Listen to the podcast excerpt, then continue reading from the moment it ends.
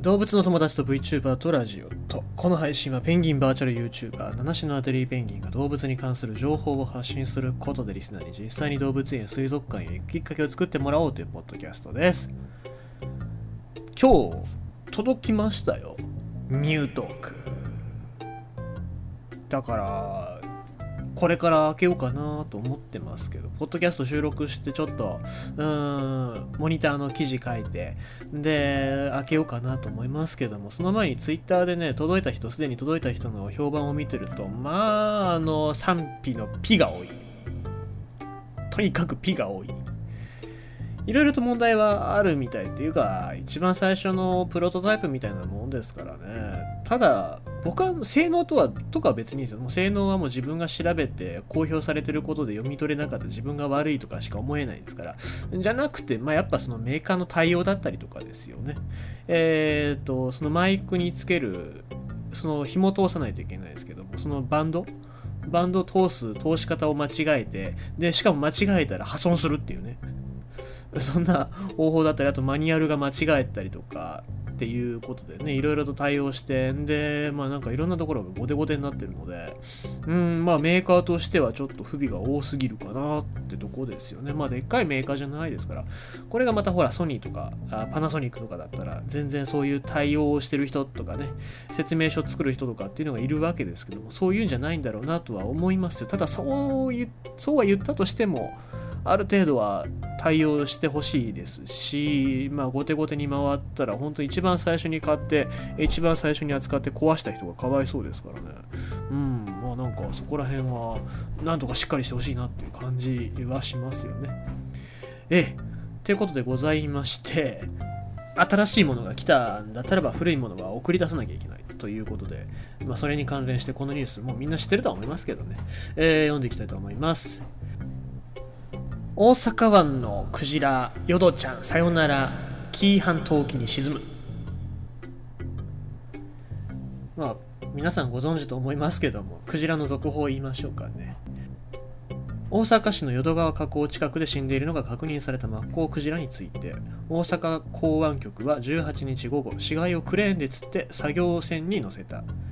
体内に溜まって爆発する恐れのあるガスを抜いた上で年齢や食べ物などの習性を調べる、えー、学術調査を実施。19日には紀伊半島西側の領海南端まで運び重りをつけて沈め一連の処理作業を終える見通しだ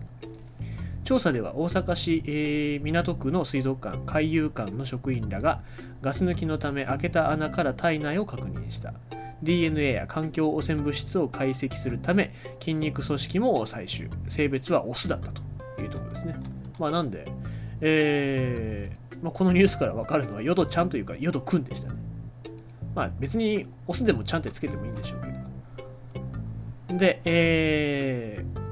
この作業船で紀伊半島沖に運び約30トンの重りをつけて海に沈めたわけでございますが、えー、河口に迷い込んだクジラは交流サイトなどでヨドちゃんとの愛称をつけられ市民らに親しまれていた。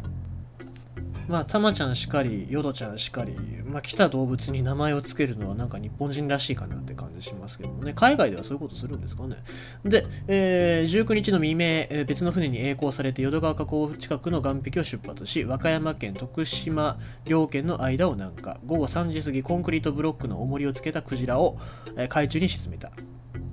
ということで、えー、まあ、さよならということなんでございますけど、まあまあ、あの、あれですね、ガス抜きをして、コンクリートをつけて沈めるっていうのは、まあ、ほら、あのー、なんだろう、何かやらかしちゃった人間を沈めるときと同じやり方ですよね。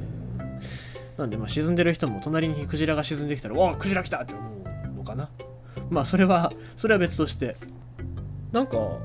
その骨骨格標本を引き取る予定のあるところ大阪自然史センターの西澤真紀子さんが、えー、実は骨引き取る気満々で準備してたっていうふうに言ってたんでですね。まあなんでうん速攻で沈めちゃったのかなっていう気もしますけどね、えー、まあ実際多分大阪万博とかで忙しいからっていうのがあるんでしょうけど。うん。ちょっとね、なんか対応はもう少し協議してほしかったなっていう、あと死因とかもしっかり判明するように、えー、研究させてほしかったなっていうのもありますね。ただ、沈めたら沈めたでいろいろとやれることはあるのかなっていうふうにも思いますけどもね。まあ、こうやって海中の中に沈められたクジラっていうのは、えー、いろいろな生き物の命の、えー、糧になりますからで住処にもなったりしますのでね、えー、できたらねなんかそういう様子もカメラとか使ってじーっと撮っててほしかったなっていう気持ちもありますけどもまあまあ予算も限られておりますしね、えーまあ、なかなかそういう機会もないとは思いますけどもなんか次そういうことがあった時にはなんか、ダーウィンが来たでもなんか NHK かなんかが協力してそういう様子も収めといてほしいなって気はしますね。だってね、クジラの死骸っていろいろなあのスカベンジャー集まってきますから、そういう死体を処理する生き物がね、集まってきますので、そういう様子も面白いかなという、え形、せっかくの命なんで、えしっかり観察をさせていただきたいという願望はありましたね。ということでございまして、今日のニュースは、